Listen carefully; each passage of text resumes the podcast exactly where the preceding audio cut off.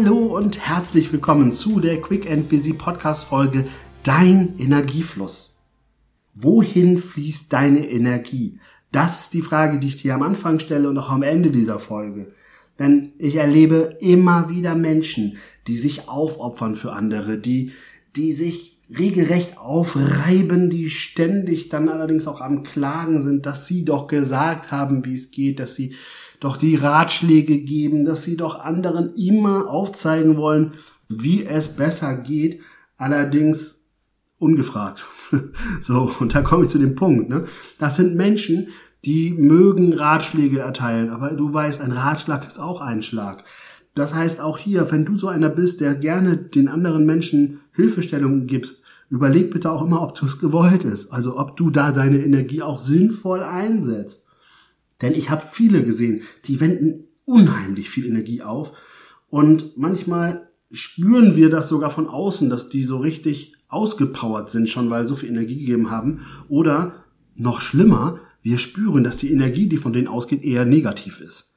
So, dass da doch das Quengeln und Meckern zu groß ist, dass die ganz viel negative Vibes haben, die sie ausstrahlen. Und das Einfach vielleicht nur aus einem gut gemeinten Grund, aber hier ist wieder mein Lieblingszitat, gut gemeint und gut gemacht sind zwei verschiedene Paar Schuhe.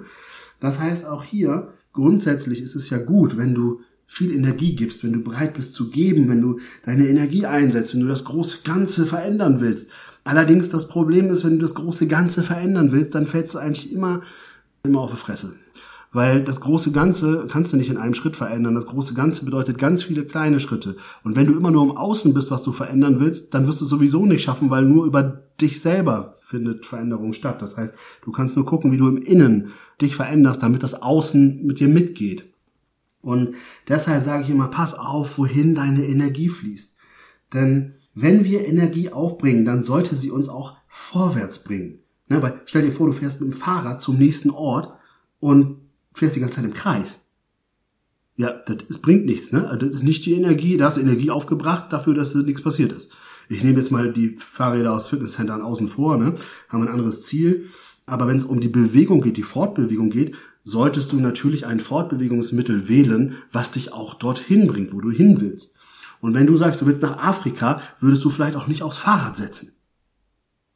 Also setzt du auf die richtigen Kollegen, auf die richtigen Partner, auf die richtigen Freundinnen und Freunde und setzt du auch auf die richtige Strategie. Das ist wichtig, damit du eben nicht nachher feststellst, dass das mit dem Fahrrad bis nach Afrika vielleicht doch ein bisschen weit ist. Ne? Idealerweise kommen wir in einen Flow-Zustand, in diesen Zustand, der dazu führt, dass wir Ort und Zeit vergessen und unsere Batterie nach dem Einsatz der Energie aufgeladener ist als zuvor. Das ist der Flow. Ne? Wenn du etwas tust, wofür du brennst, habe ich auch schon in der Folge Brennen, aber nicht ausbrennen drüber berichtet. Das ist etwas, wo du richtig nach vorne gehen kannst, wo du durch deine Energie quasi anderen zu mehr Energie verhilfst und dadurch quasi so eine Synergie entsteht. Ne? Also wo ihr quasi letztendlich ein totales Plus-Plus-Phänomen habt.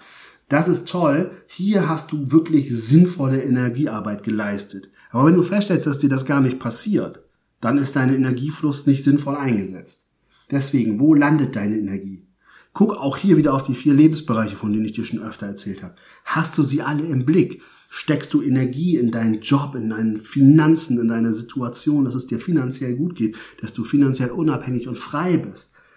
Steckst du Energie in deine Familie, dass deine Partnerschaften funktionieren, dass du eine Partnerschaft findest, dass du in deine Kinder investierst, dass du auch für die da bist, dass du nicht unerreichbar bist. Gleiches gilt für deine Freunde. Hast du auch immer wieder den Blick darauf, dass deine Freundschaften, die wichtigen Menschen in deinem Umfeld von dir Energie bekommen? Und vergiss aber auch nicht das Thema Sinn und Kultur, weil es geht nicht nur darum, in Beziehungen zu investieren, sondern auch in Kultur. Erlebe was, reise, schaffe Erlebnisse. Auch da ist es wichtig, dass du auf der Sinnebene unterwegs bist, damit du für dich auch immer wieder Klarheit hast, das ist das, dafür gehe ich los, dafür wende ich meine Energie auf. Und natürlich last but not least, und das meine ich genauso, das Thema Gesundheit. Ne? Schaffst du das, in dich zu investieren, die Energie auch zu stecken, in deinen Körper, in deine in deine Seelenarbeit, in das Thema Bewegung und so weiter und so fort. Und das sind die Punkte, wo ich sage, hier musst du immer wieder darauf achten, dass du deine Energie fließen lässt. Und zwar, dass sie dir Gutes tut, dass sie anderen Gutes tut und dass das große Ganze dabei von dir betrachtet wird.